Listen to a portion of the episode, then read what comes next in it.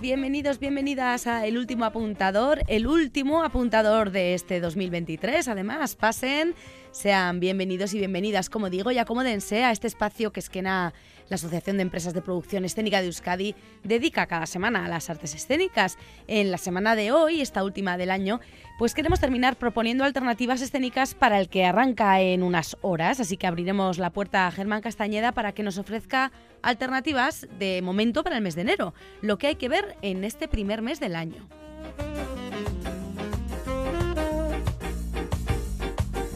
Y saludaremos a continuación a Iñaki Eguiluz de la compañía Marqueliñe, que nos trae una propuesta para el público familiar, Mamut.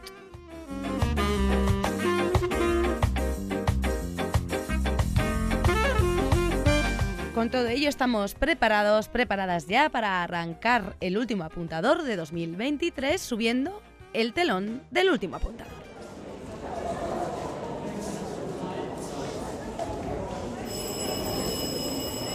Comienza el último apuntador con Mirella Martín.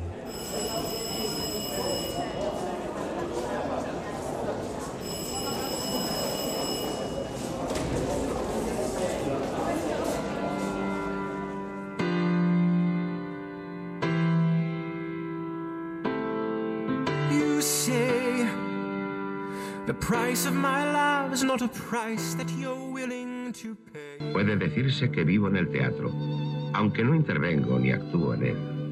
Soy crítico comentarista, algo esencial para el teatro.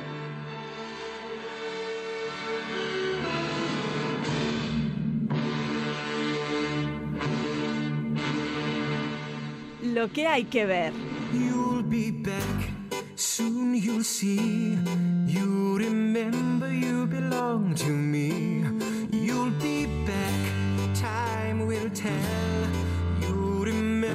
That I served you well. Oceans rise, empires fall. We have seen each other through it all. And when push Y abrir la puerta a Germán Castañeda supone hacerlo al teatro para público familiar, con mensaje, eso sí, también a la danza, a reflexiones en forma de arte, a música, un poco de todo condensado en los próximos minutos. Y todo con sello vasco en nuestros escenarios, además.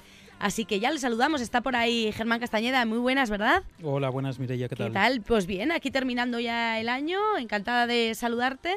Y lo dicho, con muchas cosas que traes en, en la mochila hoy, ¿no? Para el mes de enero. Sí, sí, muchos regalos de Reyes para que este mes de, de enero, el año, comience con, con buen teatro. Mm, bueno, pues eso es lo que nos hace falta. Y arrancamos con una propuesta, yo mencionaba, para el público familiar. El sábado 13, creo, ya pasadas las fiestas, el primer fin de después de la vuelta al cole, va a sonar más o menos así.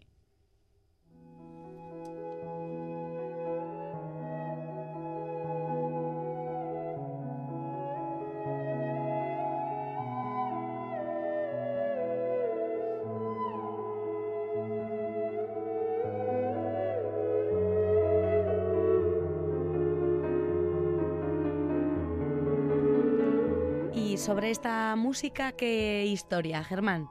Pues eh, bueno, ojo con lo de público familiar, porque en realidad eh, Búho es una historia eh, sobre la amnesia y sí que tiene un componente plástico, estético muy potente, musical, como oímos, pero, pero bueno, no deja de ser una historia eh, dura y una historia eh, profunda sobre, sobre la amnesia. Es Ujú. eh, el nuevo trabajo de la compañía Ticina, eh, la compañía que forman el catalán Diego Lorca y el santanderino Paco Merino Ujú. que llevan 20 años ya como referentes del teatro contemporáneo en, en el Estado.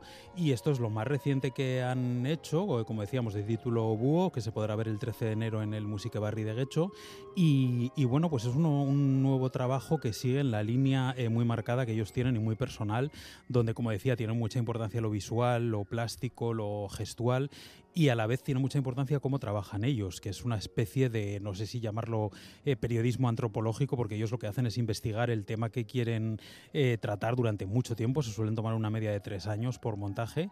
Y, y bueno, pues eh, a través de entrevistas, de convivencias con personas involucradas en los temas que quieren, que quieren tratar, pues se documentan de, de una forma eh, brutal, ¿no? Y en vez de crear pues un, un reportaje periodístico o un documental, lo que crean ellos es una, una ficción teatral con toda esa, esa información. En- Entonces, Entonces, en este caso han viajado al mundo de la amnesia, han estado en hospitales con profesionales, con pacientes, eh, para contar la historia de un espeleólogo, antropólogo forense que sufre un ictus y a partir de ahí pierde la memoria y, lo que hacen es trasladarnos directamente a, su cabeza, al caos de su cabeza amnésica, ¿no? En busca, de, en busca de recuerdos, en busca de pistas eh, inconexas en un principio que, que, le puedan ubicar y que le puedan ayudar a saber eh, quién es, a entender su historia y así que el propio público la vaya, la vaya componiendo, ¿no? Entonces es una forma muy original de, de contar una historia. Conocemos a, a, Pablo, a ese personaje que comentas, ese antropólogo forense, y lo que hacemos es bucear nosotros y nosotras en, en su mente, ¿no? Y en lo que le está ocurriendo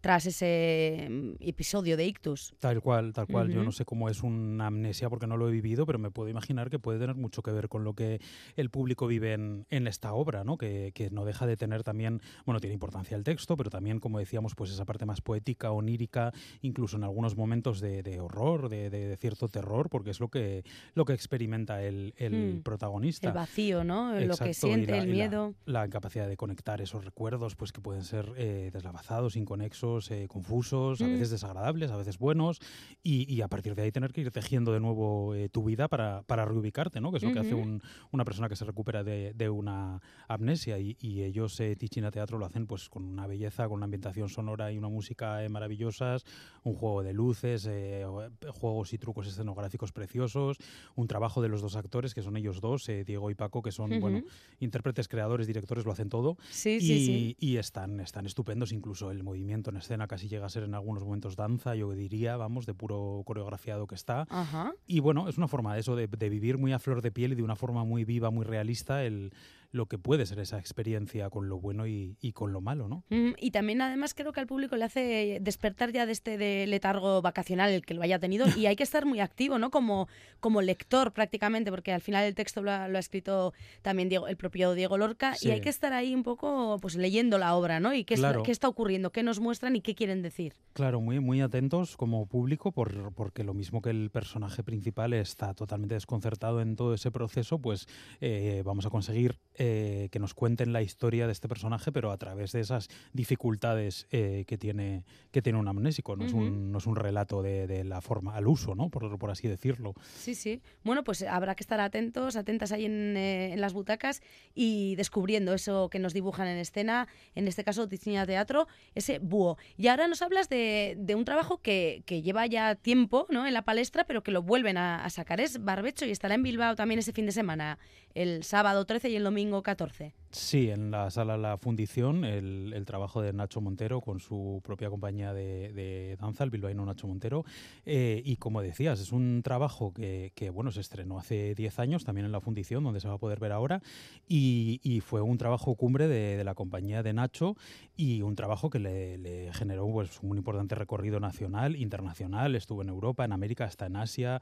Eh, tuvo premios con su compañía y, bueno, eh, sin embargo, es un, un trabajo que como el propio título de la obra, ¿no? Eh, Barbecho, pues, pues quedó ahí en Barbecho como, como quedan todos los trabajos escénicos al final después hmm. de una gira, ¿no? Que quedan ahí, bueno, no están muertos, pero no se vuelven a representar y por eso nos parecía importante traerlo, traer aquí Barbecho porque es un, es un lujo que diez años después de su estreno, siete años después de su última representación en vivo, se puedan recuperar eh, piezas para el público que, que, bueno, que han merecido la pena, que han sido importantes y que mucha gente en su día se perdió o a la gente le puede apetecer volver a verlas o que pueden haber reposado en ese barbecho y volver ahora de otra forma X años después. Entonces me, parece eh, de especial interés esto que hace la, fundición, eh, recuperando este montaje que en la carrera de Nacho Montero fue, fue crucial y que ahora podemos ver, podemos ver de nuevo. Es un montaje que mezcla danza con, también con teatro de texto, dirigido por Paco Revueltas, que es un director habitual de teatro, de teatro vasco, más de teatro que de danza, y eso nos da la idea de que es un montaje que, bueno, que mezcla las dos,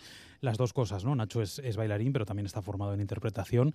Y bueno, pues son dos personajes, es un dúo, eh, el escenario por supuesto lleno de tierra y, ahí compondrán eh, tanto unas escenas bailadas como unos textos eh, pues de, interés de, y de lo que es el, barbecho, ¿no? Esa, ese periodo en el que la tierra o nosotros que cada vez es más difícil que a nosotros nos ocurra, ¿no? Descansar, desconectar para volver, para volver otra vez con fuerzas y con ideas renovadas. Bueno, pues sí que es, es paradójico, ¿no? Lo que ocurre con este trabajo, que eh, así ha estado y ahora, diez años después, pues eh, alguno- alguna programadora decide traerlo de nuevo, en este caso la fundición, y ahí se podrá disfrutar de sí, nuevo. sí, todo, todo un lujo que, que otros muchos, muchísimos montajes y, espectáculos se, se deberían poder permitir, pero a veces el ritmo, bueno, pues no lo, lo permite. Bueno, y ahora vamos con una experiencia personal dura, a la que ha puesto, yo creo que un barniz, no sé si tanto cómico, pero irónico al menos sí, eh, Pamela Valenciano. Hola, buenas noches, soy Pamela. Me encantaría empezar mi monólogo normal, como cualquier actor o actriz que entra a escena y hace sus cositas de teatro. Pero por esta obra tengo tres denuncias, las tres ya archivadas, no os preocupéis, ¿eh? Y es que el patriarcado hace más de 21 siglos dividió al mundo en dos. A lo masculino lo puso aquí y a lo femenino aquí. La adolescente de mi pueblo. Ya, maestra, es que somos diferentes hombres y mujeres. No podemos ser iguales, maestra, porque yo ni machismo ni feminismo, yo igualismo. Mi hija me dice, mamá, tengo privilegios sobre los perros, mamá. Mamá, los tres perros me están mirando a ver si los... Mira, de que entró a mi casa la palabra privilegio.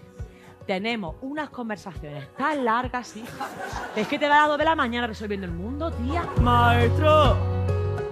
Pues cuéntanos, Germán, porque lo que yo decía, risas se escuchan y se podrán escuchar seguramente también en el Centro Cívico Ibayondo, que es donde se representará el sábado 27 de enero, ¿verdad? Sí. Pero, ¿qué nos cuenta Pamela? El título lo dice todo. Lo dice todo exactamente, no solo duelen los golpes, es el título y como decías, es un, es un monólogo eh, totalmente autobiográfico, esto ya no es autoficción de esto que se dice, que a partir de una experiencia real se ficciona, esto es eh, 100% autobiográfico de, de la propia Pamela, eh, actriz y, y creadora de este, de este texto, este monólogo, es su experiencia personal de su primer eh, noviazgo cuando era pues un adolescente que acabó después de ese, en- a lo largo de seis años tornándose violenta, ¿no? sin que ella misma se reconociera como, como víctima, entonces ella parte de ahí y como bueno pues como comunicadora como activista feminista que, que y ha sido decidió convertir eh, hace 20 años ya esto primero en un proyecto que comenzó como exposición fotográfica que fue convirtiéndose en talleres luego en un monólogo y pues que ya lleva 13 años como como monólogo sobre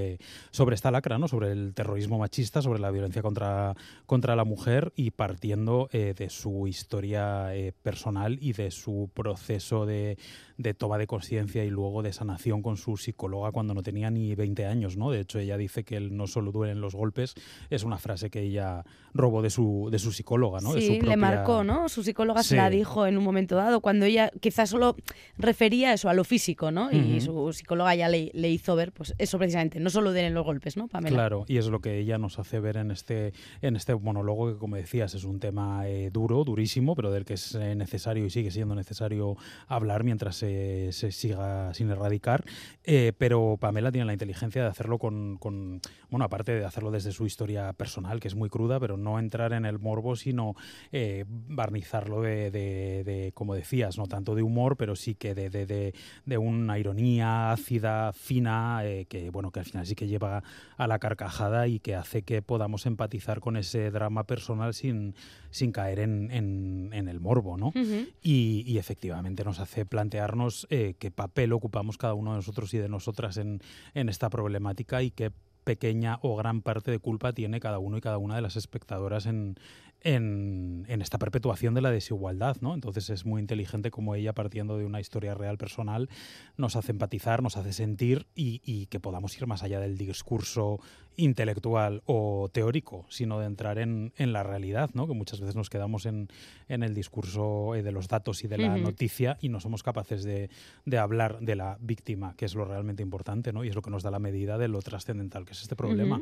Y en este caso, además, eso la propia víctima ya lo cuenta de esta manera que llega quizá más, más directa, ¿no? Y que, bueno, pues va- mm, quien vaya no, no va, a, va a sufrirlo, pero de, de una manera, Sí. pues eso, dulce, ¿no? Al fin y ella al lo, cabo. ella lo, lo- lo vuelca desde las entrañas y desde el corazón, pero al espectador, a la espectadora le llega a la cabeza, ¿no? O sea, no es una cosa, como digo, morbosa, sino todo lo contrario. O sea, desde, la, desde lo personal y desde la entraña llega a la cabeza y te hace plantearte el tema, pues desde perspectivas que igual no te lo habías eh, planteado, porque además ella, o sea, esto no es una conferencia o un monólogo solamente, o sea, ya es una gran intérprete, va interpretando distintos personajes, se mete en la piel de, de, los distintos personajes que aparecen en la historia, lo hace muy bien. eh, y bueno, es toda, pues lo que digo, toda una historia construida dramatúrgicamente, no es solamente un, una experiencia relatada. Mm, bueno, pues ahí estará ese sábado 27 en el Teatro del Centro Cívico Ibayondo, el mismo día, pero en Berriz, luego más adelante también en Amorebieta, eh, una compañía que lleva también emocionando mucho tiempo, 20 años prácticamente, y vienen con More Crad, no sé si lo digo bien, pero suena más o menos así.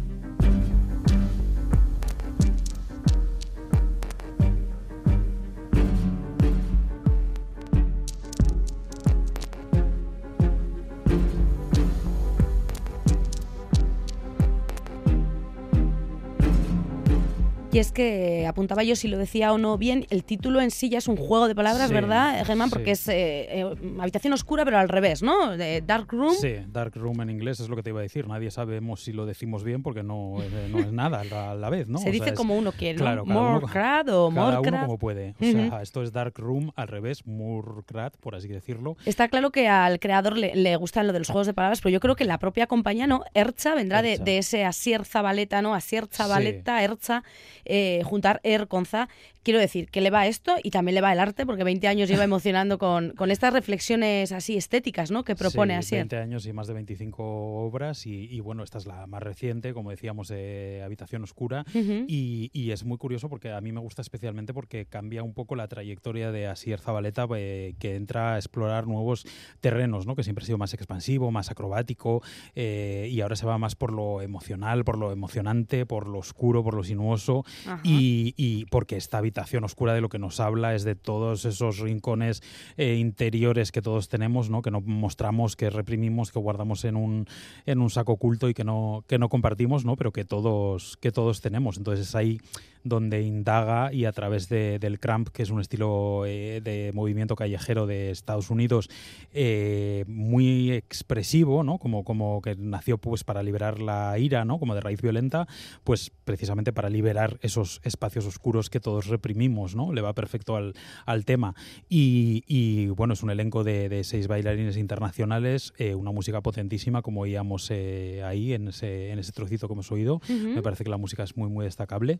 Es una música, eh, bueno, pues muy diferente a lo que podemos esperar en un espectáculo de, de danza. No es nada, nada clásica, desde luego. Es, eh, es, o sea, a ver, si me explico. No, no, no suena clásica, pero a la vez sí que es una eh, música clásica, ¿no? Él ha tomado eh, elementos de músicas antiguas, pero la ha eh, versionado a través de la electrónica contemporánea de Marc Canu y eh, ha conseguido que lo clásico suene contemporáneo de una forma eh, muy radical, ¿no? Y, y bueno, y además de la, de la música tiene incluso la voz de- del bailarín protagonista, Josu Yeregui, que, que también canta y que sorprende aquí con un registro eh, lírico eh, muy llamativo y que también le va muy bien al, al show y a esta música pues eh, barroca pero con electrónica contemporánea. Ujú, Y que he leído por ahí el, el espectáculo de danza que va, nace como convocación de exorcismo incluso. Que, ¿Cómo quiere que salgamos de la sala una vez hayamos Sí, visto es- Murkrat? Es un poco eso que decimos, ¿no? De, de- lo que decíamos, de, de esos rincones oscuros de la mente, pues dejarlos eh, salir también, ¿no? Esa- esas eh, tendencias que podemos tener todos en algún momento de, bueno, cada uno las que tenga, ¿no? Más oscuras y que normalmente reprimes, pero bueno, mientras no hagas daño a nadie, ¿por qué no dejarlas salir, ¿no? Entonces, a través de, de sus cuerpos, a través de elementos de atrezo, de plásticos de transparentes que se hinchan y se deshinchan, de una escenografía oscura, eh, incluso de un vestuario como muy sinuoso que no, que no muestra pero a la vez deja ver todo, ¿no? Pues, pues como sería esa mente que tapamos pero al final podemos dejar eh, salir esos rincones oscuros, pues eh, la intención es esa, ¿no? Que salgamos del, del teatro habiendo dejado salir esos impulsos oscuros eh, que todos podemos tener en algún momento. Pues eso, por lo menos el sábado 27 en Berriz y el viernes ya 2 de febrero en Amorebieta se podrá experimentar gracias a este trabajo de, de Asier Zabaleta, como decimos, la compañía Erza con Murkrat. Y ahora para terminar vamos a irnos a Broadway. Bueno, o Broadway viene a Bilbao, como aquí los de Bilbao sois así, ¿no? Aquí lo que haga falta. Así que, bueno, te, te meto en el saco porque ya como si fueras un Bilbaíno más. Sí, Germán. sí, a mí me ha caído, yo no he abierto la boca todavía, pero bueno. Pero bueno, vamos a ver, que abran ellos la boca, que es un musical Venga. y cantan muy bien. Escuchamos un trocito de El tiempo entre costuras. No puede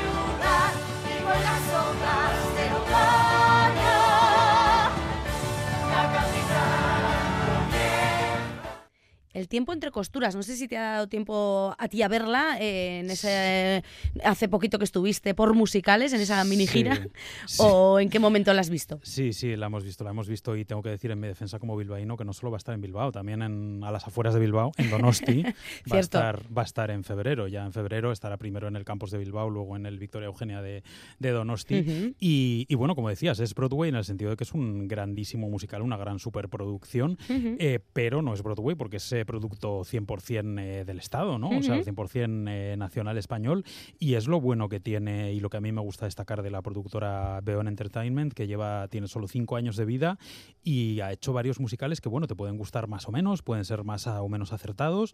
Eh, el médico, La historia interminable, eh, Antoine, eh, que, era sobre el, el escritor creador del Principito, que ganó el Ah. premio Max en 2021. Ujú. Eh, y lo bueno que tienen es que apuestan por material original que ellos hacen, eh, no iba a decir de cero, no de cero siempre, porque a veces son pues eso, versiones de libros, versiones de, de- de historias, de películas, de, de lo que sea, Sí, pero como sí en que este son caso, ¿no? La eso, como novela. en este caso, que es la novela bestseller de María Dueñas, mítica del tiempo entre costuras, ¿no? Que ha vendido, pone por ahí 10 millones de ejemplares, no sé si tantos pueden ser, pero supongo que sí, porque se ha traducido a más de 40 idiomas, entonces me imagino que los 10 millones es una cifra eh, acertada.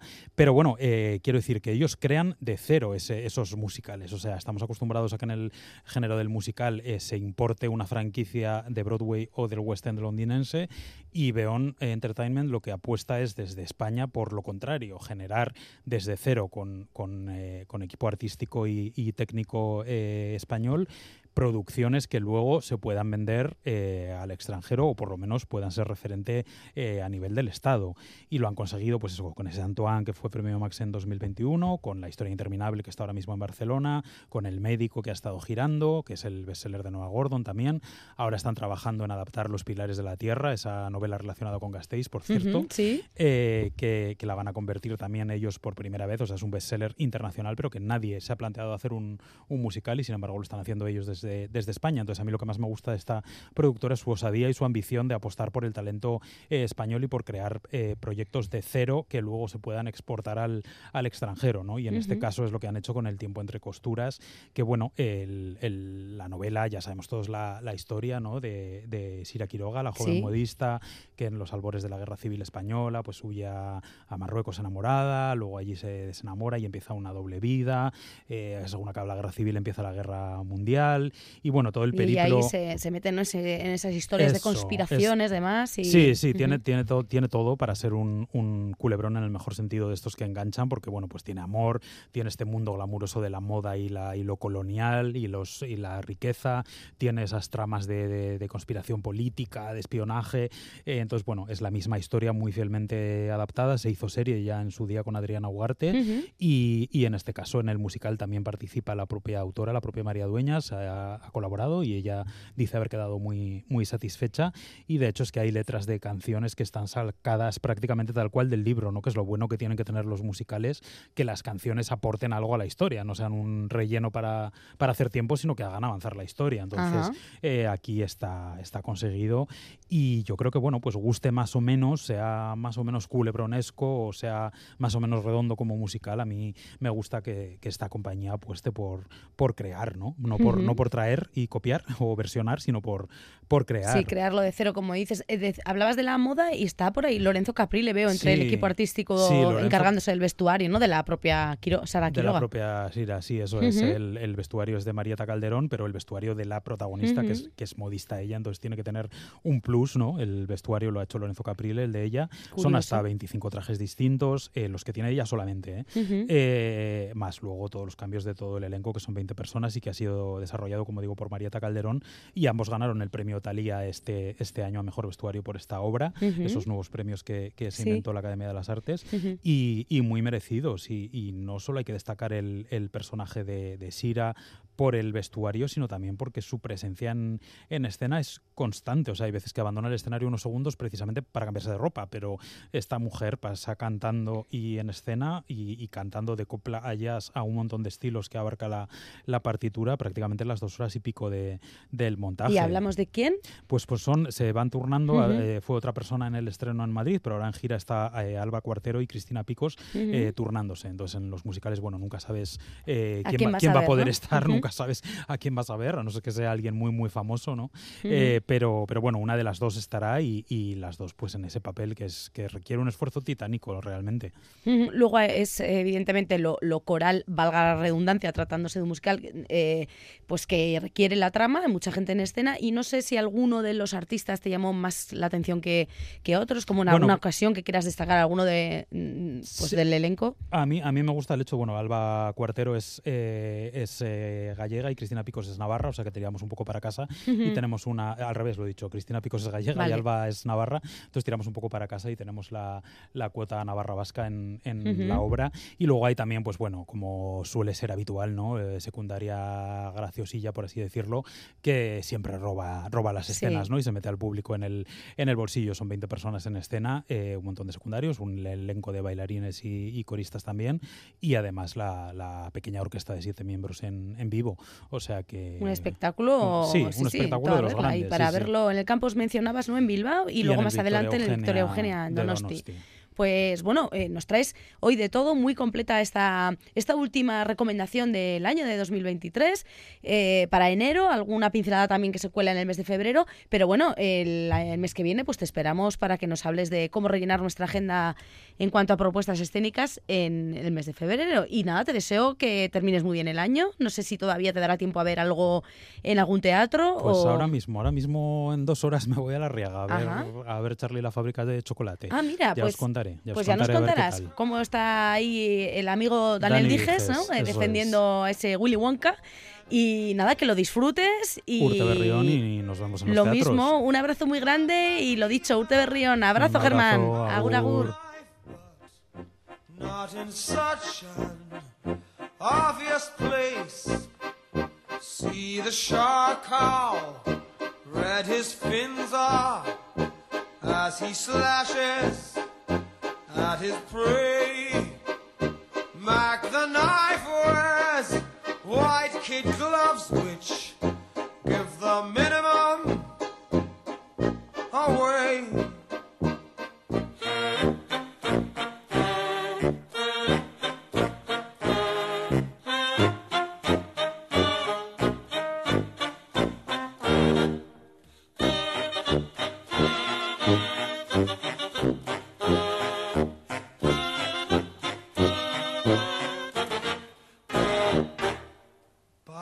turns us turbid waters when abruptly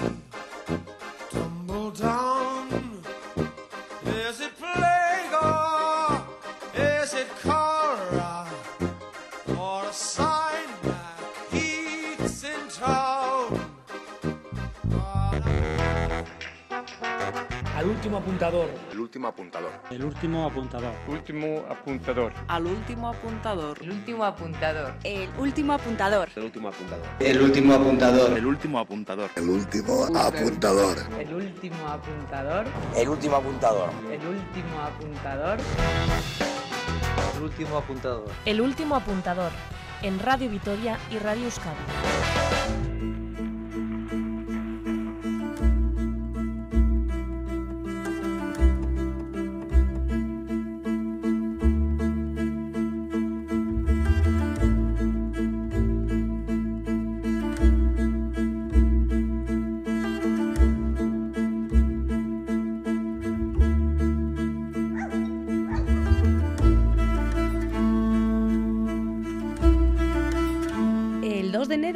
Gasteiz, el Federico García Lorca acoge dentro del ciclo Butaca Chiquía de espectáculos infantiles en centros cívicos la obra Mamut de la compañía Marqueliñe. El 3, este mamífero del Pleistoceno, viaja también a Ondarribia y ha venido a hablarnos de él Iñaki Eguiluz, fundador precisamente de la compañía de Amorebieta de Marqueliñe. Iñaki, muy buenas.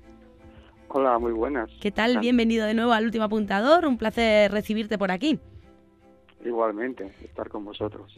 Bueno, pues eh, unas cuantas décadas que lleváis ya emocionando desde ese teatro visual y esa creación ¿no? tan, tan original que hace Marqueliñe desde 1984, si no me equivoco, con lo cual cumplís este eh, año que entra ahora 40 años, Sorionak, por tanto. Eh, sí, son muchos años ya. Es un, son años como para felicitar, evidentemente. Pues sí. Eh, pero bueno, el tiempo pasa año a año y uno no se da ni cuenta casi. Bueno, pero ahí estáis cumpliéndolos, creando y, y con un ejemplo, pues este que estábamos escuchando, que es Mamut, que, que estrenabais, si no me equivoco, el año pasado en, en Titirijaya y en Tolosa, puede ser, Iñaki. Sí, correcto. Y que sigue, bueno, pues avanzando ahí a su paso de, como digo, de mamífero así del Pleistoceno por lo menos, y haciendo, como siempre, una, una clara apuesta por esa creación original que, que hacéis desde Marqueliñe, mm, con historias comprometidas, ¿no? Y, y para que el espectador, bueno, pues salga del teatro ya removido, ¿no? Haciendo, da- dais que pensar con la obra. Sí, a ver, eh, nosotros decimos de alguna manera que eh, dedicamos un tiempo a hacer cosas con las manos que luego ordenamos con la cabeza para hablar co- de cosas del corazón, ¿no? Ajá. Dicho, dicho así de una manera un poco... Poética, eh, ¿no? De expresar lo que hace Marqueliñe, sí, sí, sin sí, duda. a ver, los espectáculos, como decía, son creaciones originales en el sentido de que tanto la temática como la forma de hacerlo eh, surgen siempre después de un trabajo de experimentación, de un trabajo, pues, eh, un proceso creativo que, que lleva mucho tiempo y que los temas no siempre se deciden al principio, sino que se encuentran muchas veces en el propio proceso. Ajá. ¿vale?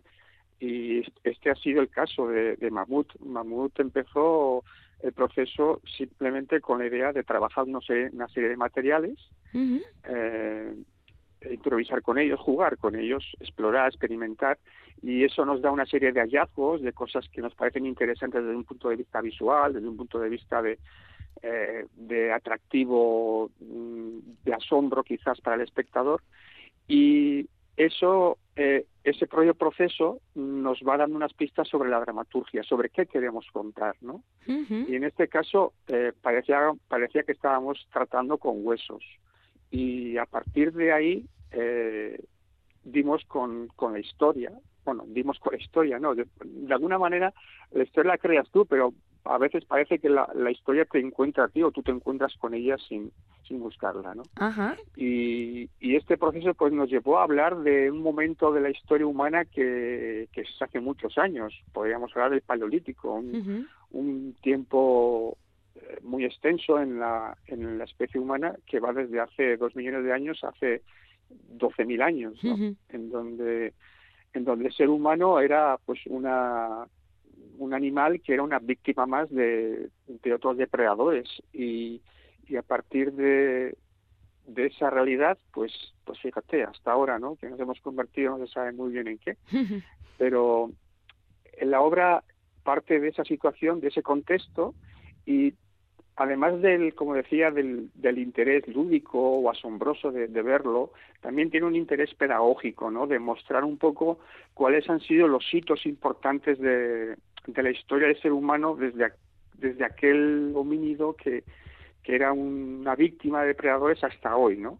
Y, y trata un poco de, de- de servir también al, al pequeño espectador de, de guía y de bueno pues de plantearle ese, ese origen ¿no? de, de lo que somos Hace eso, lo que decíamos, pensar y hasta los más chiquis de, de dónde venimos. Eh, partís, como dices, de, de esa experimentación con materiales, en este caso huesos. No sé quién, quién aportó ese, ese material, a quién se le ocurrió o quién intentó pues, arrancar por ahí la investigación.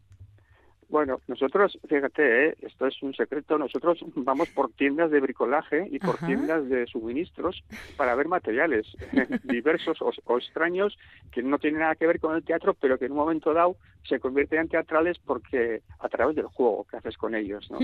Entonces, pues bueno, pues eh, dimos unos elementos que creo que pertenecen, a la fontanería y, y trabajando con ellos nos dimos cuenta de que, bueno, esto podrían ser huesos, ¿no? Era un material que tiene una cierta ductilidad y, y empezamos a trabajar con eso, eh, como puede ser otra cosa y ahora en cada proceso mm, tomamos un material diferente Ajá. y, y en este caso el material fue además único, es decir, queríamos tener una temática única eh, y también un material único, ¿no? Y, y con ese material y los y los actores, actrices, por tanto los personajes, pues creamos la historia. Eh, y esta es una historia, pues que como he dicho está en el Paleolítico, donde unos mm, seres eh, de aquella época eh, se sienten amenazados por unos lobos y se refugian.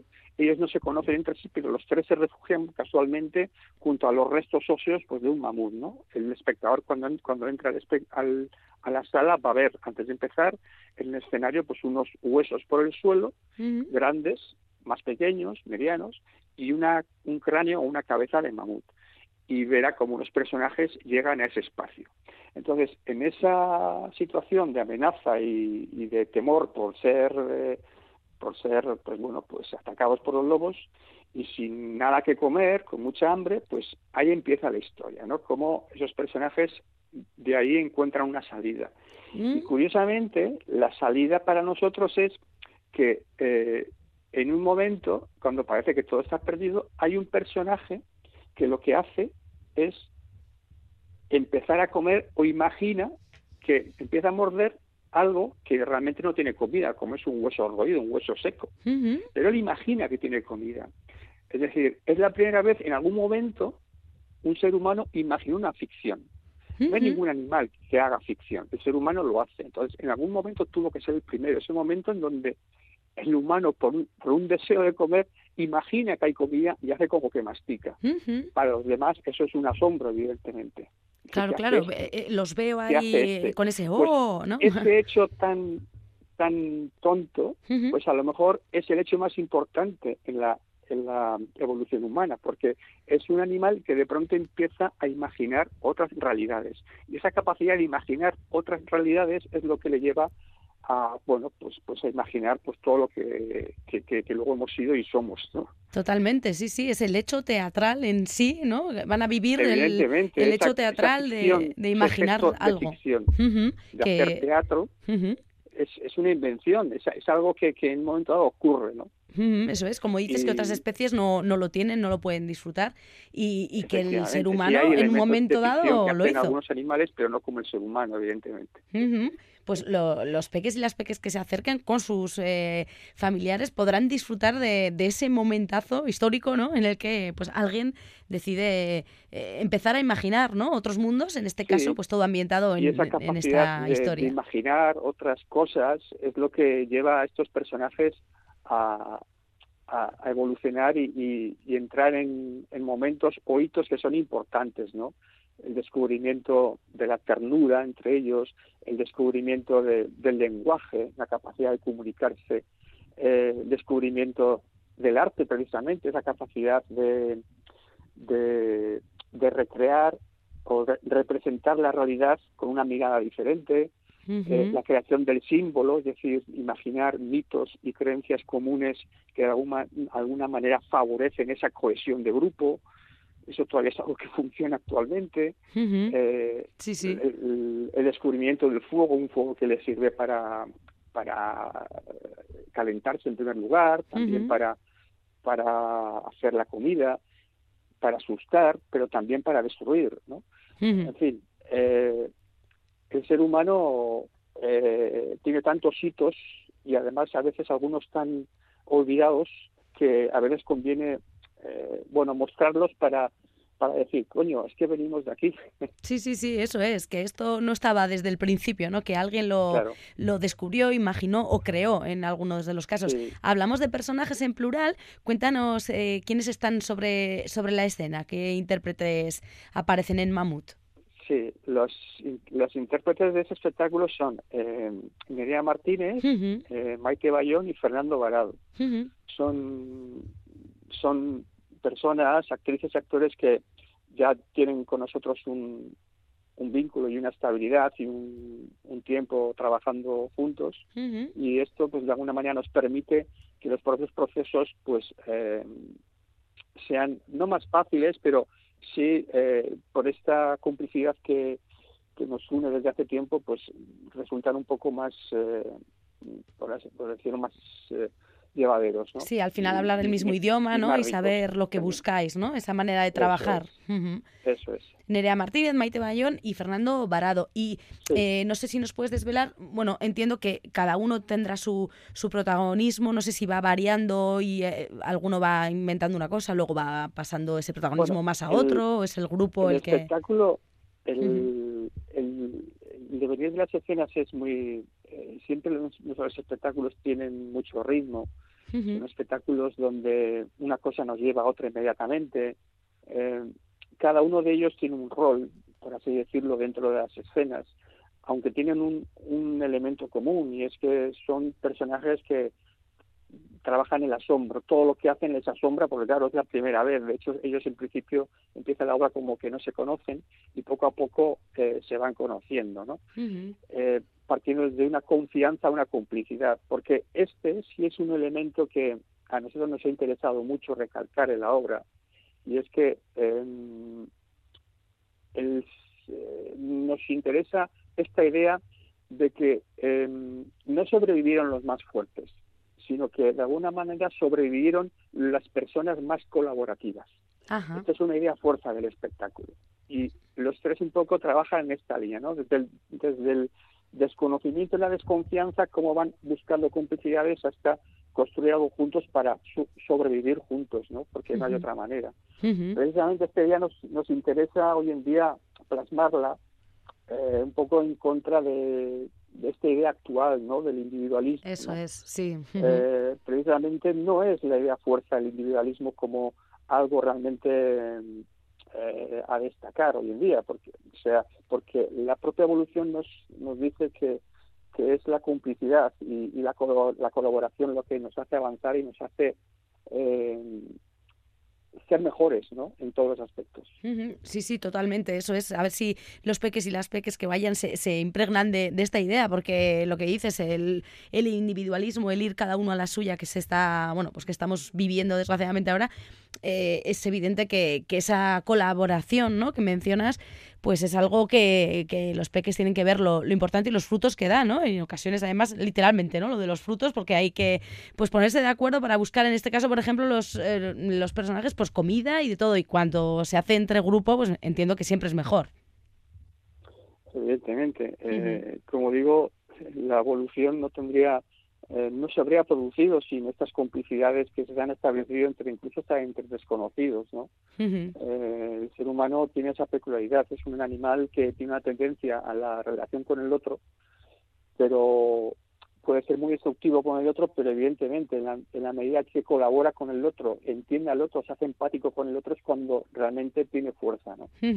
Pues eh, eso podrá disfrutar la gente, antes lo mencionábamos, en concreto en Gasteiz será el 2 de enero, en el Federico García Lorca y en ese ciclo Butaca Chiquilla, también luego en Ondarribia. Pero bueno, la, la obra va, lleva ya una vida, ¿no? Lleváis un año girándola. ¿Cómo, cómo estáis, eh, no sé, cómo veis el pulso con el público? ¿Qué, qué eh, comentarios habéis recibido? ¿Qué feedback tenéis hasta ahora? Pues sí, son muy positivos. Hmm. Eh, realmente este es un espectáculo como otros muchos que la temática es muy universal. Sí. Eh, podemos hacerlo aquí en el extranjero, en cualquier sitio que se entiende de la misma manera porque los conflictos son universales. Nos, nos eh, apelan a cada uno de nosotros y independientemente de dónde seamos y siempre es muy bien recibido, ¿no? Y tiene esa esa valoración de que por una parte hay un divertimento, un entretenimiento en la propia visión y por otra parte también pues tiene ese- esa parte pedagógica que te va nutriendo de alguna manera pues con cosas que son sencillas pero que son muy importantes conocerlas también. De hecho, y además esa manera de hacer que antes mencionábamos por encima de Marqueliñe, el cuidado visual, el, al fin y al cabo vosotros eh, venís de- del clown, ¿no? En un origen, esa gestualidad, eh, esa investigación de los objetos y que estamos hablando precisamente de esta obra, al final son elementos que nos que ayudan un poco a la internacionalización, lo que dices de- del espectáculo, ¿no? Se entiende en cualquier parte lo que lo que se está viendo en escena. No sé si hay algo de texto en este caso eh, o es puramente gestual.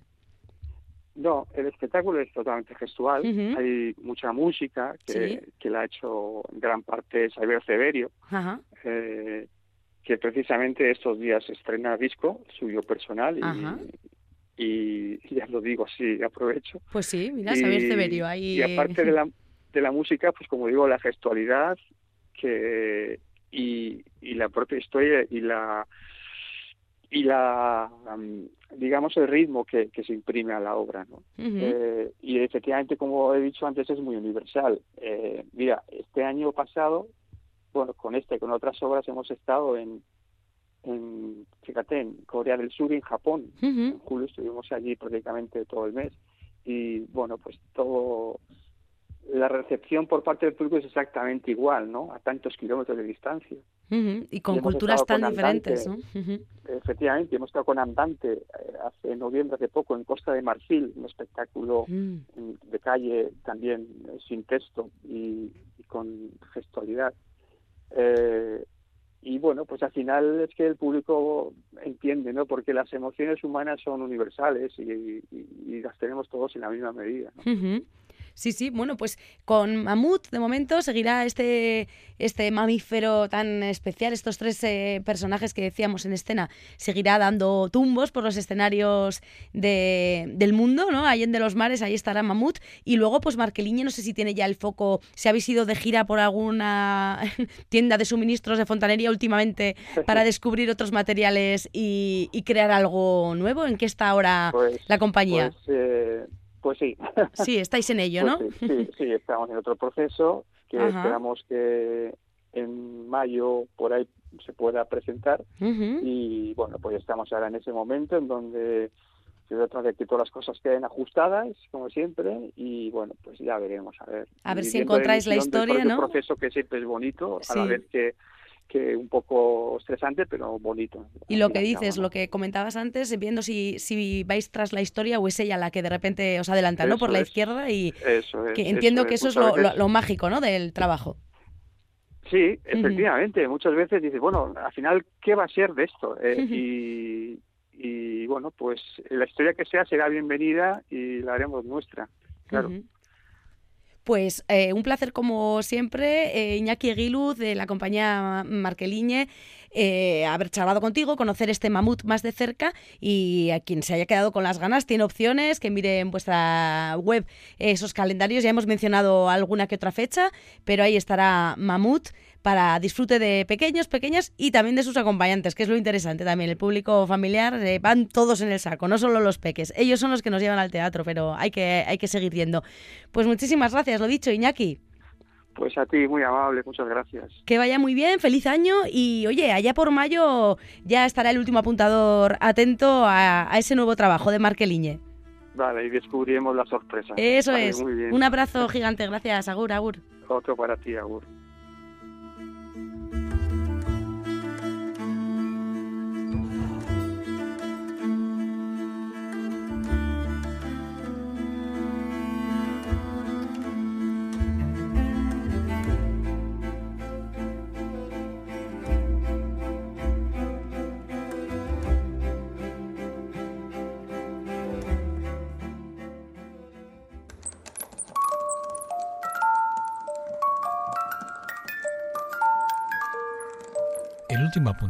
En Radio Vitoria y Radio Euskadi. Me encanta el teatro.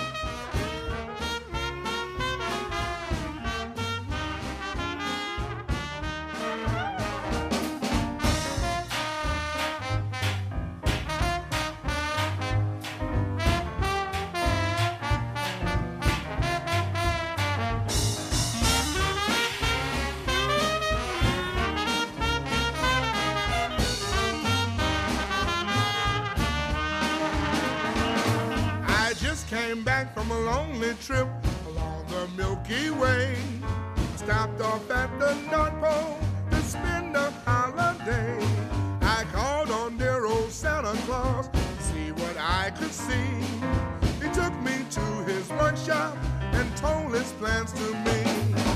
Better watch out, better not cry, better not pout, I'm telling you why. Santa Claus is coming to town. He's making his list, checking it twice. Gonna find out who's naughty or nice. Santa Claus is coming to town. He sees you when you're sleeping. He knows when you're awake.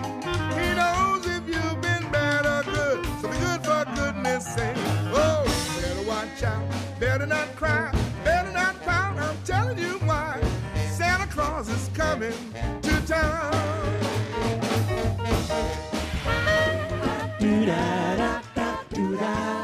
Esquena, empresas de producción escénica asociadas de Euskadi, ofrecen en Radio Euskadi y Radio Vitoria el último apuntador.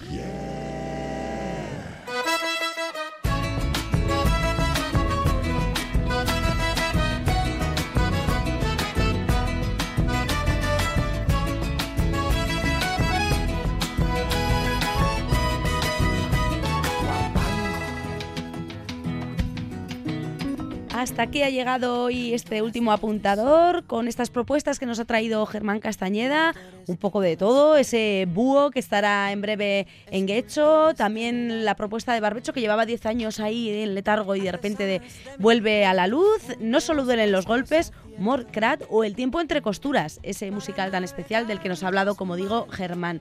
También hemos descubierto el mamut de Marqueliñe, gracias a Iñaki Eguiluz. Precisamente a ellos les doy las gracias, a Germán e Iñaki, por haber puesto hoy voz a El Último Apuntador.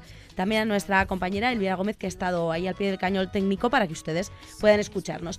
Así deseo que sigan haciéndolo eh, ya en el próximo año, en 2024, en las sintonías de Radio Euskadi y Radio Vitoria.